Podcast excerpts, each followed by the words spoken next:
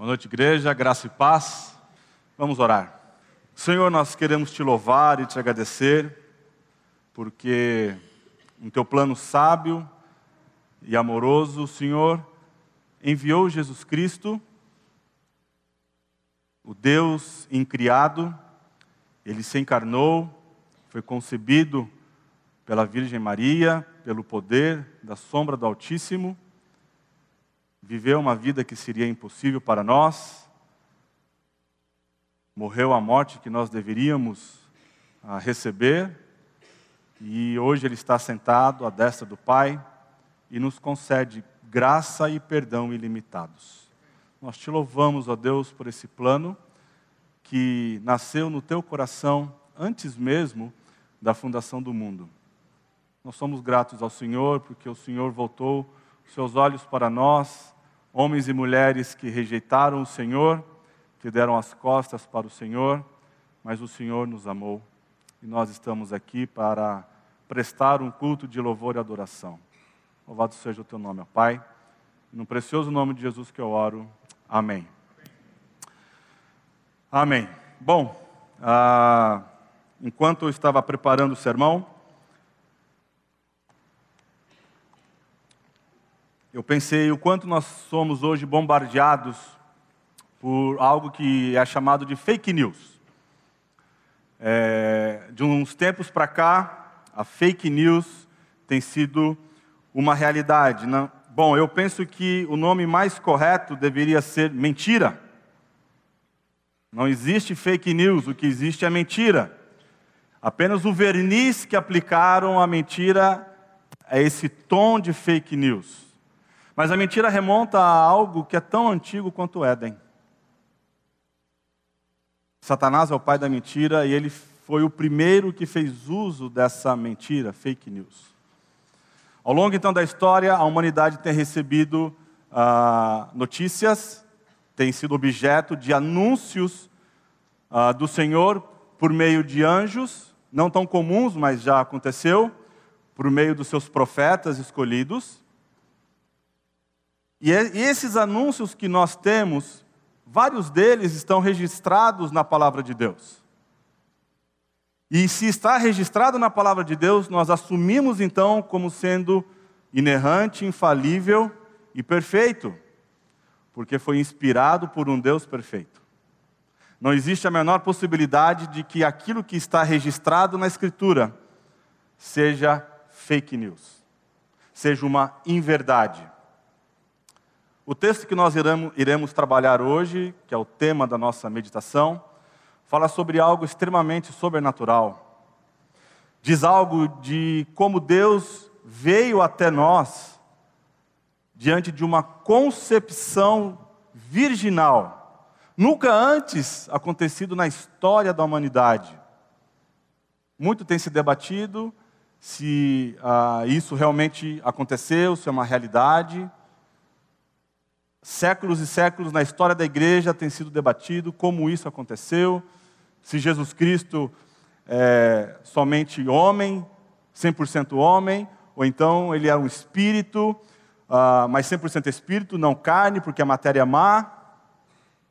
A passagem que iremos trabalhar lida com uma realidade de que Jesus é plenamente Deus e plenamente homem.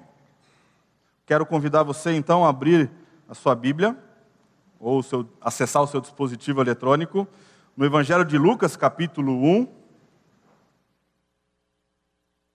dos versos 26 a 38. Evangelho de Lucas, capítulo 1, de 26 a 38. Está registrado assim a palavra de Deus, que é inerrante, infalível e inspirada por Deus. No sexto mês foi o anjo Gabriel enviado da parte de Deus para uma cidade da Galiléia chamada Nazaré. A uma virgem desposada com certo homem da casa de Davi, cujo nome era José, a virgem chamava-se Maria. E entrando o anjo onde ela estava, disse: Alegra-te, muito favorecida, o Senhor é contigo. Ela, porém, ao ouvir esta palavra, perturbou-se muito e pôs-se a pensar no que significaria esta saudação. Mas o anjo lhe disse: Maria, não temas, porque achaste graça diante de Deus. Eis que conceberá e dará à luz um filho, a quem chamarás pelo nome de Jesus. Este será grande e será chamado Filho do Altíssimo. Deus, o Senhor, lhe dará o trono de Davi, seu pai. Ele reinará para sempre sobre a casa de Jacó, e o seu reinado não terá fim. Então disse Maria ao anjo: Como será isto?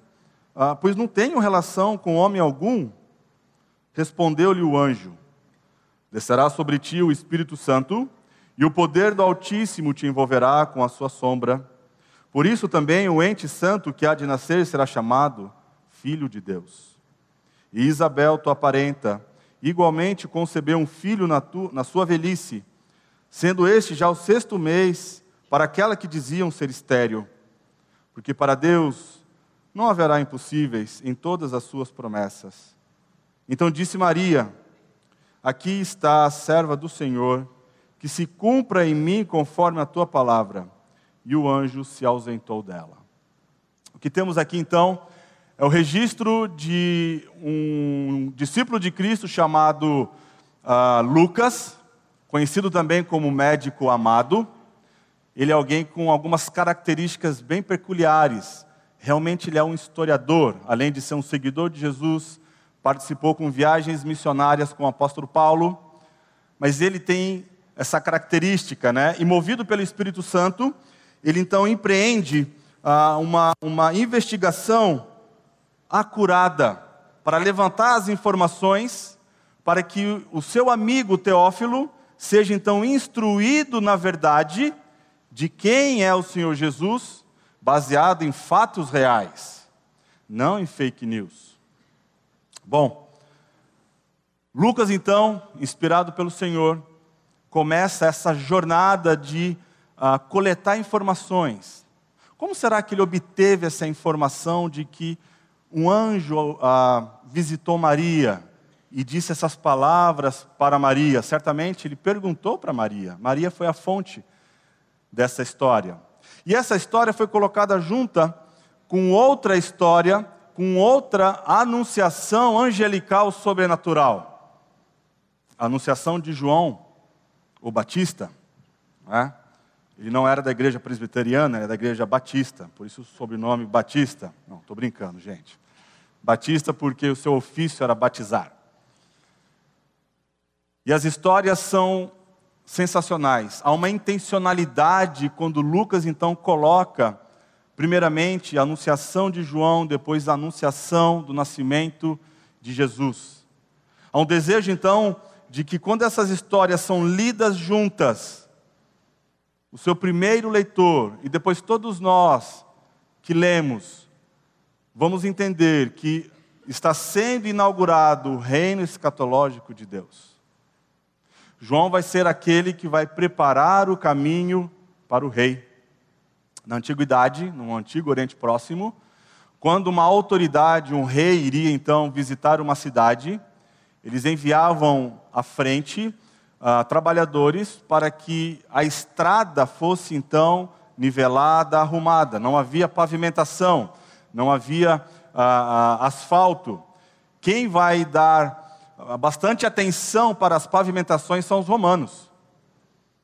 Mas naquela época não havia algo tão estruturado como os romanos fizeram depois. Então eles mandavam esses trabalhadores, e esses trabalhadores então nivelavam ah, o solo, aplainavam aquilo que estava alto, preenchiam com terra aquilo que estava baixo, um vale, os buracos, para que então o rei chegasse com a sua carruagem, que não tinha amortecedor, nem muito menos molas, chegasse em segurança. Essa pessoa que vai preparar o caminho, quem é? João, o Batista. E essas histórias têm ah, paralelos muito interessantes. Vejam aqui. A anunciação de Maria significa uma nova criação para Lucas. A anunciação de João, ela é estabelecida em paralelo ao nascimento de Isaac. Veja que coisa interessante. O nascimento do Messias é comparado à criação de Adão.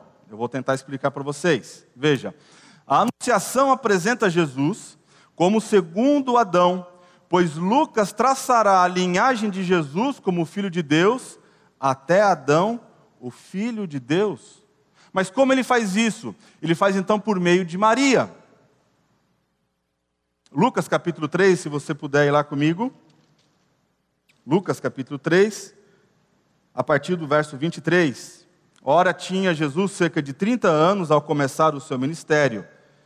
Era como se cuidava, filho de José, filho de Eli, Eli filho de Matate, e então a genealogia vai, porém essa genealogia, ela parte de Maria. Então, essa nova criação não tem Adão como ah, o seu legítimo eh, herdeiro. Adão não é a semente que gera Jesus, mas sim o próprio Deus Altíssimo com Maria. Maria é o instrumento pelo qual o Senhor Jesus, Filho de Deus, virá então de maneira ah, de uma concepção sobrenatural, de uma concepção virginal ser encarnado, se desenvolvesse no útero materno, nascesse, crescesse, e então um adulto ele pudesse ser um representante perfeito do homem. A intencionalidade de Lucas é mostrar então esse movimento. Jesus não tem uma herança ah, do pecado de Adão. Nós cantamos aqui, Ele é santo, Ele é santo, Ele é santo, porque o que foi gerado, o que foi concebido, perdão, em Maria, foi do próprio Deus, a sombra do Altíssimo. As narrativas então da anunciação de João e Jesus se complementam, mas também exibem poderoso antagonismo. Veja que coisa interessante. Zacarias e Isabel têm credenciais aprovadas, apropriadas, perdão, Maria não tem nenhuma. No primeiro capítulo, Lucas está dizendo que Zacarias era um sacerdote. Ele era da tribo de Levi. E não somente Zacarias era um sacerdote da tribo de Levi, mas Isabel, diz o texto que ela era uma das filhas de Arão. Ou seja, as credenciais de Zacarias e de Isabel, pode-se dizer assim, eram nobres. E de Maria? Maria nem era casada, ela era alguém desposada, alguém então que havia assumido um compromisso de casamento com um homem, esse homem é José. Porém, Maria e José não moravam na mesma casa. Maria foi apenas prometida. Em algum momento, então, José iria ah, ah, consumar esse relacionamento, esse casamento, e então levaria para sua casa. A primeira anunciação é estabelecida no templo de Jerusalém. Zacarias então está lá no turno de Abias e por sorteio caiu uh, para ele apresentar uma oferta de incenso. Ele então entra no templo. Naquele momento não há mais a Arca da Aliança. O Santo dos Santos está vazio. A Arca da Aliança provavelmente ela foi tomada ou escondida ah, quando Nabucodonosor invade Jerusalém em 586. Então nós sabemos o paradeiro da Arca da Aliança.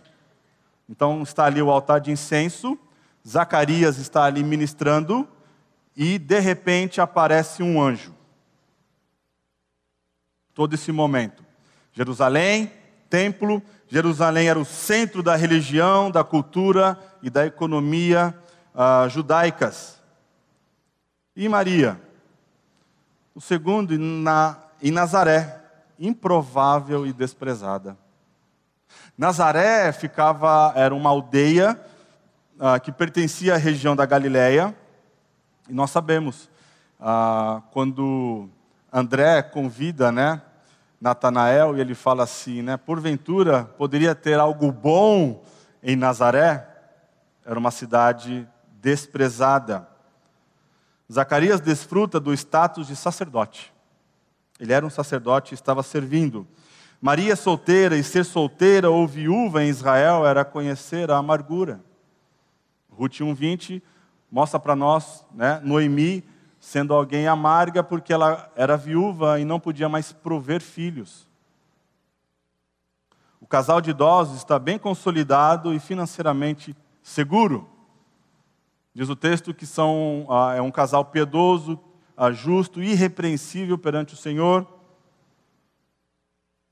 Zacarias, então, ao receber essa mensagem angelical de que Deus havia ouvido as orações dele, e isso é muito interessante. Zacarias orava com Isabel por um filho.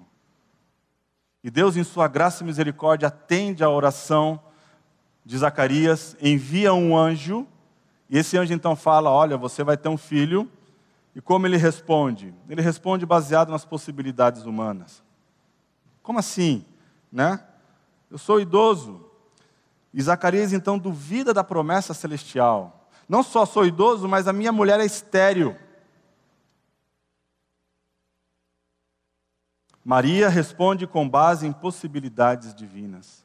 Embora ela questione como será isso para o anjo, isso não aponta para uma incredulidade de Maria.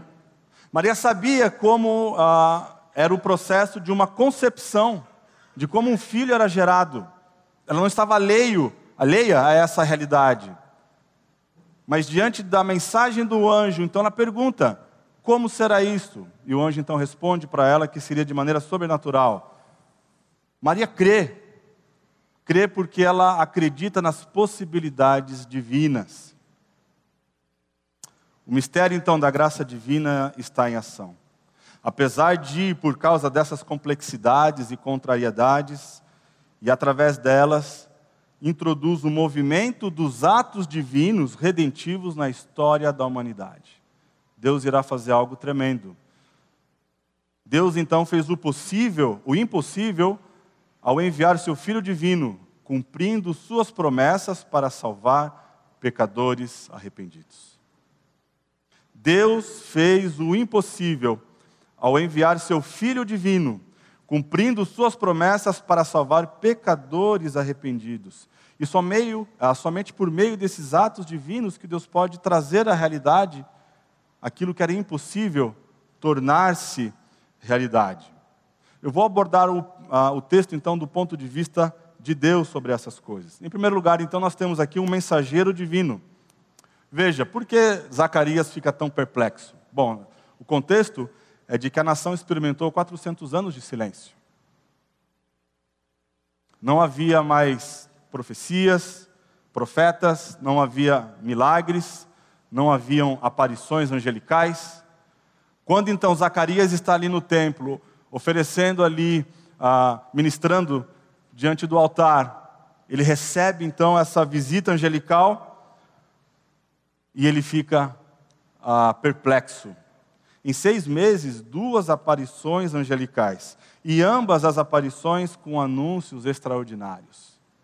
Um casal de idosos, onde a esposa era estéril, Deus irá fazer um milagre trazendo uh, um filho que iria preparar o caminho do Senhor, que seria grande diante do Senhor. Imagina ali Zacarias ouvindo essas profecias que iriam se cumprir, de que muitos em Israel seriam convertidos ao Senhor pelo ministério desse filho. E quem está ali diante dele trazendo essas notícias? Gabriel e Gabriel era o mensageiro da paz e da restauração. É interessante que na Escritura vemos apenas dois nomes de anjos, Gabriel e Miguel. Das vezes em que Gabriel aparece, ele está então trazendo uma mensagem de paz e de restauração. Bom, um dicionário bíblico diz que Gabriel o supremo mensageiro de Deus que trouxe então grande e glorioso anúncio divino. Gabriel então está obedecendo à ordem de Deus. E Gabriel fez o maior e mais significativo anúncio da história da humanidade. Ele trouxe diretamente do trono de Deus. Veja uh, Lucas 1, 19. Respondeu-lhe o anjo: Eu sou Gabriel que assisto diante de Deus e fui enviado para falar-te e trazer-te estas boas novas. Embora essa passagem seja especificamente para Zacarias, Gabriel era o anjo que assistia diante do trono de Deus. Deus dá uma ordem para Gabriel. Gabriel, vá naquela aldeia e ali você vai se encontrar com Maria, uma mulher simples, uma jovem, bem jovem por sinal, e você vai comunicar a ela, vai trazer a ela uma mensagem que vai ser a mensagem mais significativa e importante na história da humanidade. E onde isso se dá? Em Nazaré, essa cidade pouco expressiva. Dentro então dessa realidade do mensageiro divino, da ação divina do Senhor, Maria agora então vai experimentar uma bênção divina.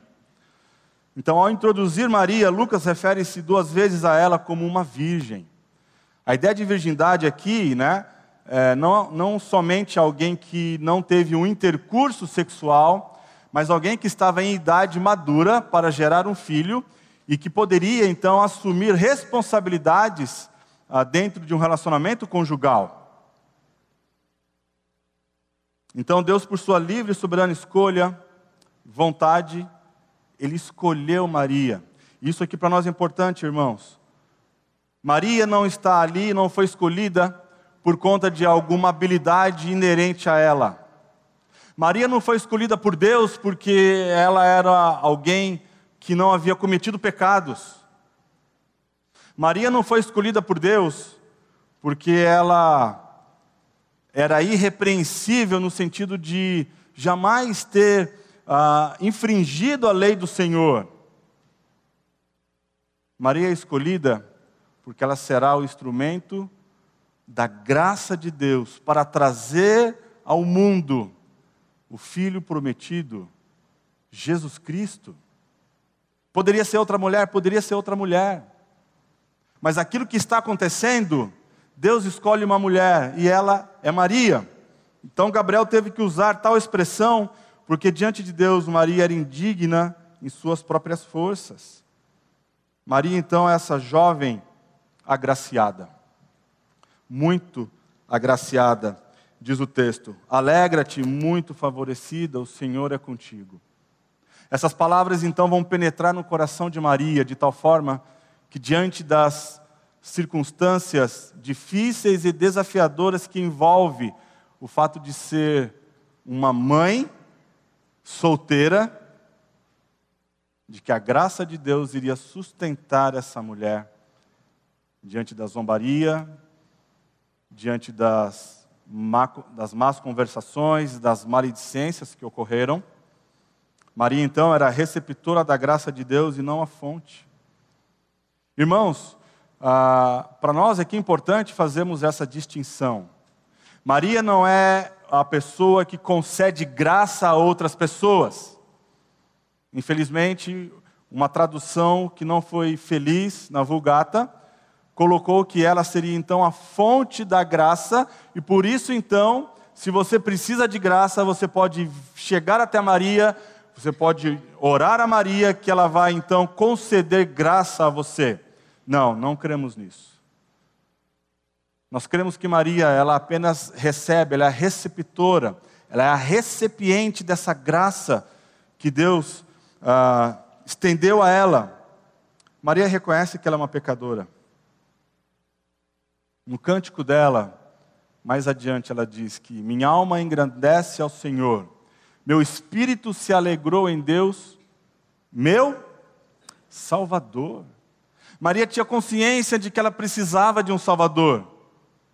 E todos nós, quando reconhecemos a nossa condição de pecador, a nossa impotência de lidar com o nosso pecado, de buscar um, buscarmos uma solução para os nossos pecados,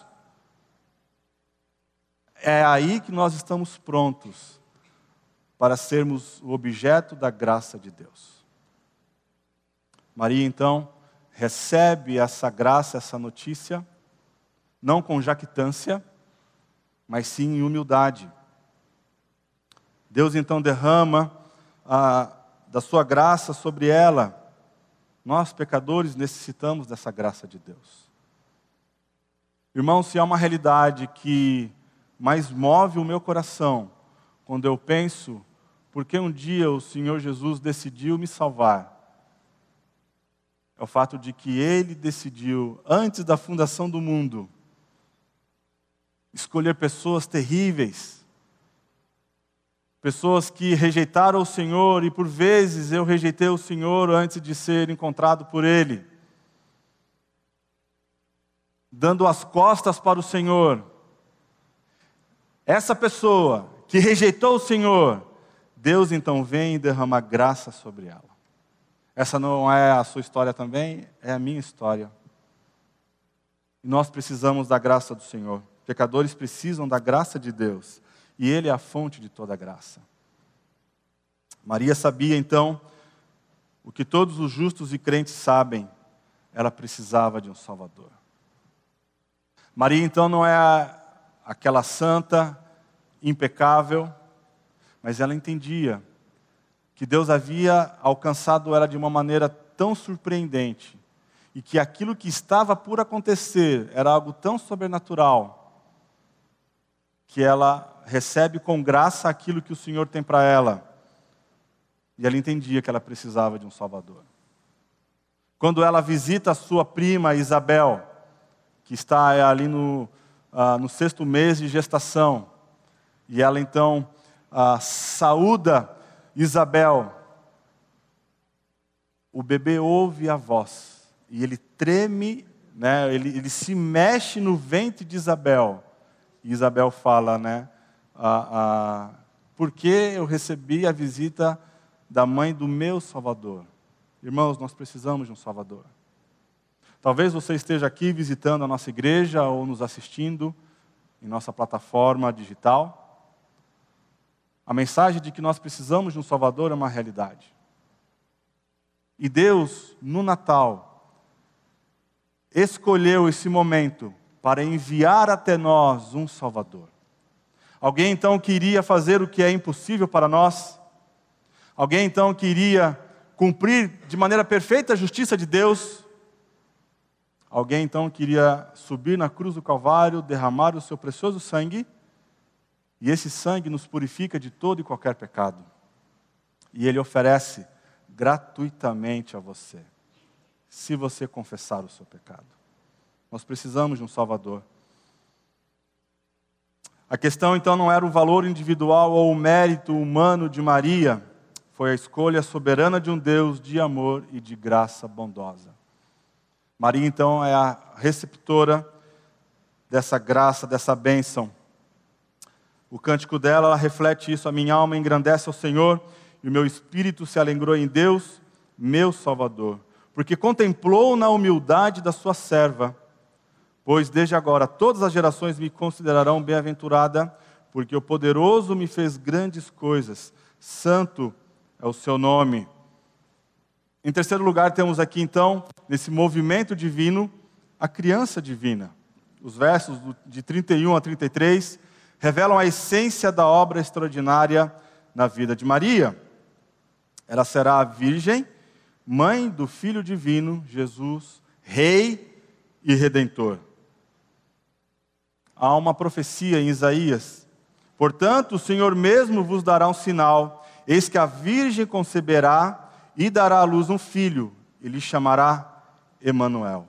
O que isso quer dizer? Quer dizer que seria uma concepção sobrenatural. E aqui muito foi gasto tempos, concílios para compreender essa realidade.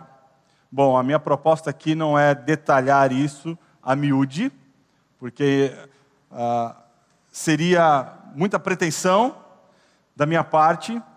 O que nós precisamos entender e crer por meio da fé é que foi uma ação sobrenatural, onde Deus então, não tendo participação de homem algum, faz no ventre de Maria essa concepção para que então o Filho de Deus nascesse perfeito, sem pecado, imaculado, e cumprisse então as exigências de Deus para nos substituir. Essa criança é o Salvador. O anjo então dá essa indicação preliminar da missão salvífica do menino. O próprio nome de Jesus vem do hebraico Yeshua, que significa Jeová salva. Jesus é o nome grego ah, de Josué no hebraico. E Josué significa Jeová salva. Salvar do quê? Salvar dos nossos pecados.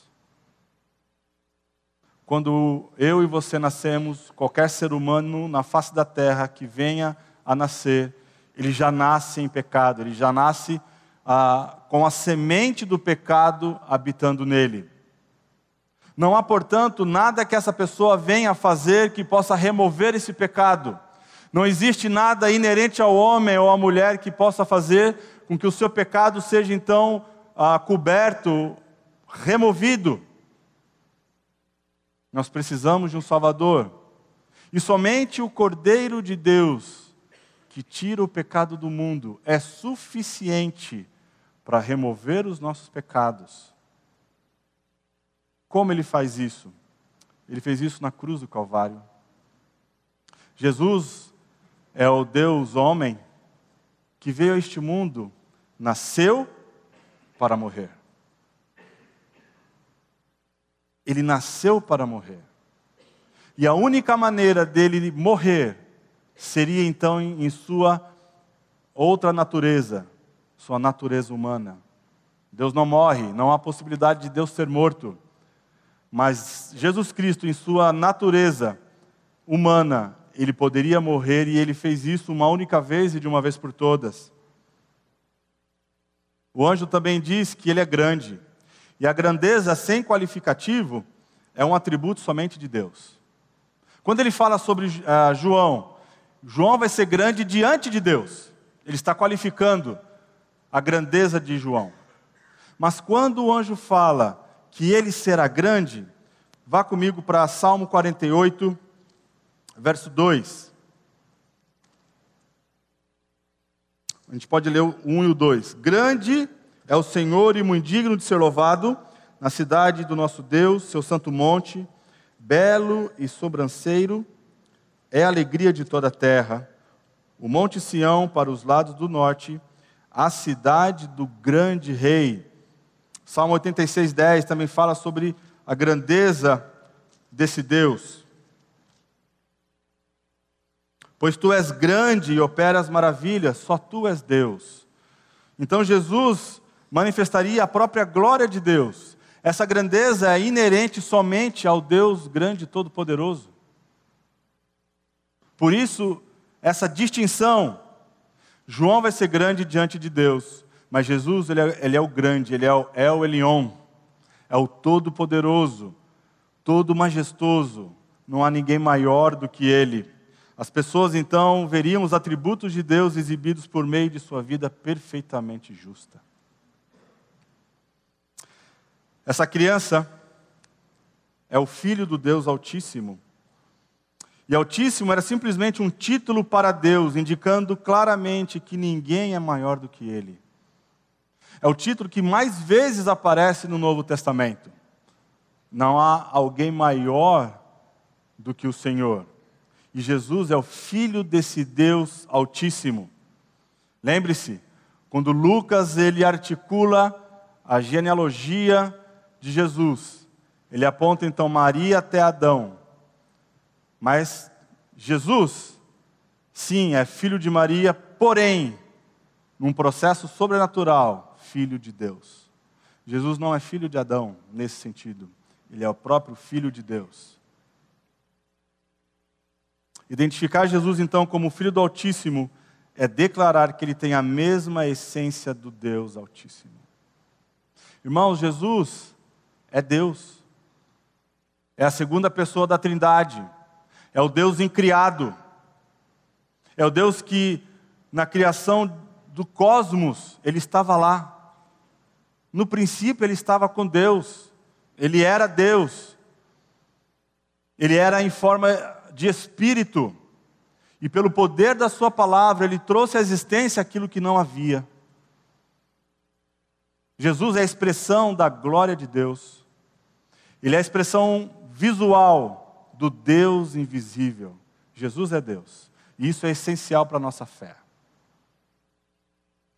Muitos têm acreditado de que ah, ele era somente um espírito e que na cruz do Calvário esse espírito então abandona Jesus e fica apenas o Jesus carnal ali, físico, e então ele fala: Deus meu, Deus meu, por que me desamparaste? Isso não é verdade, nós não cremos nisso. Nós cremos que Jesus é perfeitamente Deus, porque ele é filho de Deus, ele foi gerado nesse sentido, concebido por Deus de maneira sobrenatural. Ele é o verdadeiro rei. Jesus, então, é aquele que cumpre e cumprirá a expectativa messiânica de Davi estabelecida em Isaías 9,6, especialmente em 2 Samuel 7. Veja aqui, então, ah, nessa tabela, um paralelismo dessa expectativa messiânica. Você deve se lembrar, 2 Samuel capítulo 7, ah, Deus, por meio do profeta Natã, chega até Davi. Ah, Davi havia então tido um desejo de construir uma casa para o Senhor. Ele olhava para onde ele estava, para a casa onde ele habitava, e aquilo incomodou ele, porque o Senhor não tem uma casa, o Senhor habita numa tenda, vou fazer uma casa para o Senhor. Ele chama o profeta Natan, o profeta Natan toca o barco, vai na sua força, e Deus então fala: Natan, ele não. Mas o filho dele, Salomão. E ao invés dele fazer uma casa para mim, eu farei uma casa para ele. Entende esse trocadilho? Então, por meio do profeta Natan,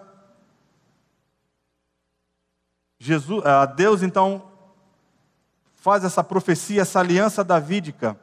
Fiz grande o teu nome. Aqui nós temos em Lucas, este será grande, o cumprimento.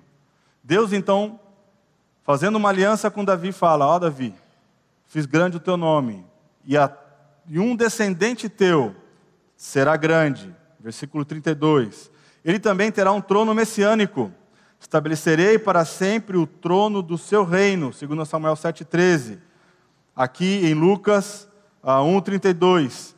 Deus, o Senhor, lhe dará o trono de Davi, seu pai ainda na expectativa messiânica, essa filiação divina. Eu lhe serei por pai e ele me será por filho, segundo Samuel 7,14. Aqui em Lucas, o anjo diz: Ele será chamado Filho do Altíssimo. Seu reino será eterno, teu trono será estabelecido para todo sempre. Ele reinará para sempre sobre a casa de Jacó, e o seu reinado não terá fim. Talvez Davi ah, postulasse que um filho seu, talvez Salomão, viesse então e perpetuasse esse trono. Mas Salomão não é esse Messias esperado. Salomão, então, ele cai diante da idolatria, tem o seu coração corrompido pelas mulheres. O filho ah, mais ilustre de Davi, que então vai cumprir essas expectativas messiânicas é Jesus. Jesus, portanto, é esse cumprimento das expectativas do Antigo Testamento. E ele é o verdadeiro rei. Deus o enviou à terra com as devidas credenciais para governar. E a história da redenção, meus irmãos, culminará com a grande precisão no glorioso reinado de Jesus Cristo no trono de Davi sobre a nação de Israel. Em sua primeira vinda, ele veio como servo. Ele não veio como rei. Ele inaugurou o rei. Mas na sua segunda vinda, ele sim irá reinar, irá então reinar em Israel e vai estabelecer por mil anos um reinado. Aí sim todo o joelho se dobrará e confessará que Jesus é o Senhor. Autores então do Antigo Testamento, divinamente inspirados, anteciparam essa vinda. Jesus, então, é o cumprimento dessas realidades. Em quarto lugar, temos aqui nesse ato divino, essa concepção divina. Veja, a pergunta de Maria não indica incredulidade. Como foi dito, ela entendia como alguém era concebido. Mas a pergunta dela é: tudo bem, eu vou ser o, a, o instrumento de Deus pelo qual o Salvador virá ao mundo. Agora, como isso se dá? Diferentemente da colocação de Zacarias, eu já sou velho, né? já avançado em idades. Aquilo que Zacarias está fazendo é uma resposta de incredulidade. Aquilo que Maria está fazendo é uma dúvida, é uma dúvida genuína, mas como isso se dá? Maria não tinha casos análogos antigos para ajudá-la, e o anjo não havia sugerido nada sobre ah, como ela se tornaria mãe. Zacarias, por ser um sacerdote, ele conhecia a lei. Zacarias certamente havia lido a história de Abraão e de Sara. Sara, uma mulher estéril. Abraão e Sara têm Isaac já em idade avançada. Depois nós temos ali Rebeca, que também era estéril. E Deus então abre o ventre dela. Raquel também era estéril. A esposa de Manoá. Ana, a esposa de Elcana Eucana tinha duas mulheres, Penina né, e Ana. Penina era aquela que ah, proveu filhos ah, para Eucana, mas Ana não. Ana era estéreo.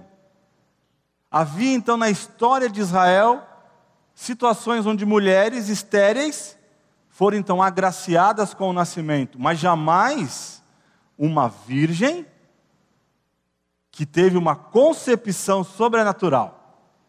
Todas essas mulheres eram casadas e não eram virgens. Maria então está diante de algo que não havia um precedente, nunca houve na história da humanidade essa realidade, porque essa concepção foi um milagre. Uh, um estudioso ele articula da seguinte maneira: o Espírito virá sobre ti, e ele coloca assim, né, que esse envolver com a sombra ah, é de uma palavra que aparece também na tradução grega do Antigo Testamento, nós conhecemos de Septuaginta. E essa palavra, né, esse termo, lembra a nuvem divina que cobriu o tabernáculo em Êxodo 40, 35. Quando todo o trabalho da construção do tabernáculo, dos utensílios do tabernáculo, e todos eles apontam né, para a pessoa de Cristo e a obra de Cristo, ah, Deus então envolve o tabernáculo com a sua presença e a sua glória naquilo que conhecemos como a Shekinah. Essa presença do Senhor, essa nuvem que está ali. E no tabernáculo, Deus escolheu então se materializar. A presença especial de Deus era uma realidade ali no Santo dos Santos, seja no tabernáculo e posterior, eh, posteriormente no templo construído ah, por Salomão. Lucas então usa essa palavra de outra maneira, que ocorre em apenas três outros lugares do Antigo Testamento, para descrever então essa influência, essa sombra ah, sobrenatural sobre Maria. A nuvem divina que estabeleceu sua presença em um lugar, agora o faz em uma pessoa. Esse divino esplendor do tabernáculo terrestre era um prenúncio do tabernáculo vivo à encarnação. Aquilo então que nós vemos, de que antes da queda, o jardim era um tabernáculo, porque Deus estava ali. Quando o homem peca, Deus expulsa o homem, o homem não está mais na presença de Deus. Passam-se anos, centenas de séculos. Deus então separa um povo, liberta esse povo, leva esse povo para o deserto. Ele então agora vai fazer algo tremendo. Ele novamente vai habitar entre o seu povo. Então o tabernáculo é construído. E a presença especial de Deus é uma realidade ali nessa nuvem. Passam-se anos. Salomão constrói o templo. A arca da aliança continua ali presente. O Santo dos Santos, então, é simbolizado por essa presença especial. Agora não há mais um local, não mais uma tenda, não mais uma arca ah, coberta com ouro e querubins na sua tampa. O que temos agora é uma pessoa em carne e osso, Jesus Cristo. Deus veio até nós na pessoa de Jesus Cristo. Ele então é esse Deus que foi encarnado que foi concebido no ventre da virgem, sem nenhum intercurso sexual. Foi desenvolvido ali dentro por nove meses, ele nasceu. O apóstolo João, em sua epístola, diz: aquilo que nós ah, vimos, as nossas mãos tocaram, os nossos ouvidos ouviram, ele é real. Ele não é ficção. Jesus existiu. e Ele é Deus. Foi esse milagre. O Verbo então habitou entre nós, cheio de graça e de verdades, e, e vimos a sua glória, glória como do unigênito do Pai. Essa nuvem então envolve, essa sombra do Altíssimo envolve Maria. E esse ente que é gerado, ele é santo. Sem uma concepção virginal de Jesus, não haveria então a garantia de sua impecabilidade. Todos os descendentes de Adão são pecadores, sem exceção, e os descendentes de Adão morrem, todos eles. Quando você lê a genealogia, né, e viveu tantos anos e morreu, e viveu tantos anos e morreu, todos eles morrem. O segundo Adão, o Jesus impecável, experimentou a morte no seu corpo humano porque Deus imputou, Deus colocou sobre ele o pecado e a culpa dos seus eleitos. Paulo, articulando isso em 2 Coríntios, diz que aquele que não conheceu o pecado, ele o fez pecado por nós, para que nele fôssemos feitos justiça de Deus. Deus, quando dá a lei sobre o sacrifício, sobre a forma como o homem deve se aproximar do Senhor, então ser reconciliado com o Senhor, ele havia deixado regras específicas como o sacrifício deveria ser feito. O sacrifício não poderia ser de um animal ah, com defeito, ele tinha que ser um cordeiro, tinha que ser macho, de um ano, sem manchas, não poderia ser ah, caolho, não poderia ter um problema ah, físico, ele deveria ser um, uma ovelha perfeita. Essa ovelha perfeita, ela nos aponta para algo que irá acontecer no momento, na plenitude dos tempos, quando Deus então, por meio dessa do Natal, traz Jesus Cristo para habitar entre os humanos. Quando João Batista, primo de Jesus, o encontra, ele aponta para Cristo e diz: Eis o Cordeiro de Deus, o que ele faz? Ele tira o pecado do mundo. Todas aquelas abluções, todo aquele cerimonialismo que havia ah, sido instituído lá em Levíticos, toda aquela lei mosaica, apenas apontava para algo que Deus iria fazer em Cristo Jesus. O touro, o cordeiro, a pomba, eles não tinham poder de remover pecados. Ele simplesmente cobria o pecado. Jesus, então, este ente santo, que não cometeu pecado, mas que se fez pecado por amor a nós, é pendurado numa cruz, seu sangue é derramado, ele experimenta algo terrível que ah, jamais eu e você iremos experimentar: o abandono de Deus. Deus o abandona temporariamente, para que então, naquele momento de abandono, a ira de Deus e o pecado, todo o pecado dos seus eleitos, Cristo receba. Cristo morre, ele diz: está consumado. Louvado seja Deus, temos o perdão dos nossos pecados. Louvado seja Deus, temos essa graça, somos e fomos favorecidos pelo Senhor mas isso só foi possível por meio dessa concepção virginal. Quando Deus, então, de maneira milagrosa, concebe Jesus Cristo no útero de Maria. O fato desse nascimento virginal, então, ressalta que Deus é o Criador. E seu poder criativo é capaz de criar vida do nada apenas por meio da sua presença. Por isso, ah, emprestando aqui uma frase, obviamente não é minha, mas negue isso e você perderá sua alma. Creia nisso e você viverá na eternidade.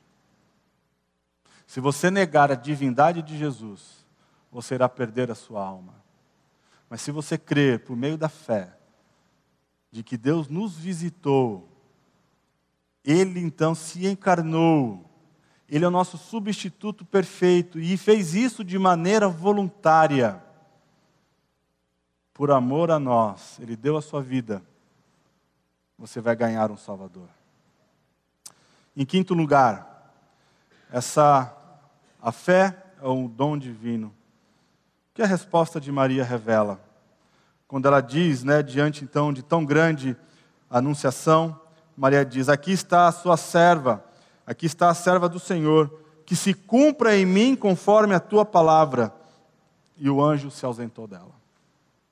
Quando nós ah, temos a oportunidade de é, conhecer um pouquinho da língua original, a palavra que está aqui, aqui está a sua serva. Ela está dizendo que ela é uma escrava. É uma escrava feminina. E uma escrava, ou um escravo, ele não tem vontade própria, ele pertence ao seu dono e ele é completamente submisso ao seu dono. Essa resposta, então, de Maria revela sua fé. Ela crê na mensagem desse anjo e ela internaliza essas verdades para ela. Ela então se coloca diante do Senhor.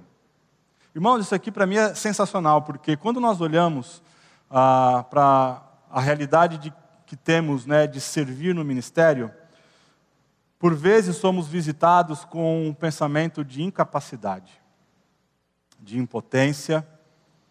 Por vezes, agora, minha experiência pessoal, sou abatido por isso. Mas quando nós olhamos para Maria, Maria não tinha nenhum, nenhuma formação acadêmica. Maria aqui é uma jovem, e muito jovem. Estou até tentado a falar aqui a propor a idade dela, mas pode chocar alguns.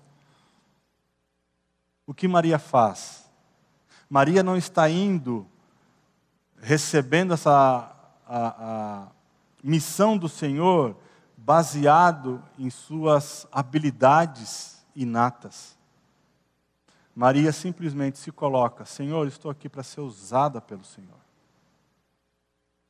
Ah, Maria, como você foi uma bênção para o meu coração o que eu e você precisamos para servirmos o Senhor. Formação acadêmica é importante, sem dúvidas, irmãos. Eu sou grato pelo seminário, pelos cursos. É uma bênção. Mas não é o que vai fazer de você um verdadeiro servo do Senhor. O que faz de você um servo, uma serva do Senhor, é você compreender que Deus tem um, uma missão para você. Deus chamou você para fazer várias coisas no reino dele chamou você para servir, porque servir é uma expressão de amor. Quem ama serve. Como eu disse, eu louvo a Deus por aquelas pessoas que dedicaram tempo para preparar todo esse ambiente, está muito bonito, e tudo isso nós apresentamos ah, para a glória de Deus. Você serve com a sua voz, cantando. Louvado seja Deus por esses homens e mulheres que dispuseram tempo para ensaiar e apresentar aqui, nos relembrar de verdades eternas, que Jesus veio. Eu louvo pela vida daqueles que, inclusive, varrem o chão sem ninguém pedir, que é uma expressão do seu amor ao Senhor.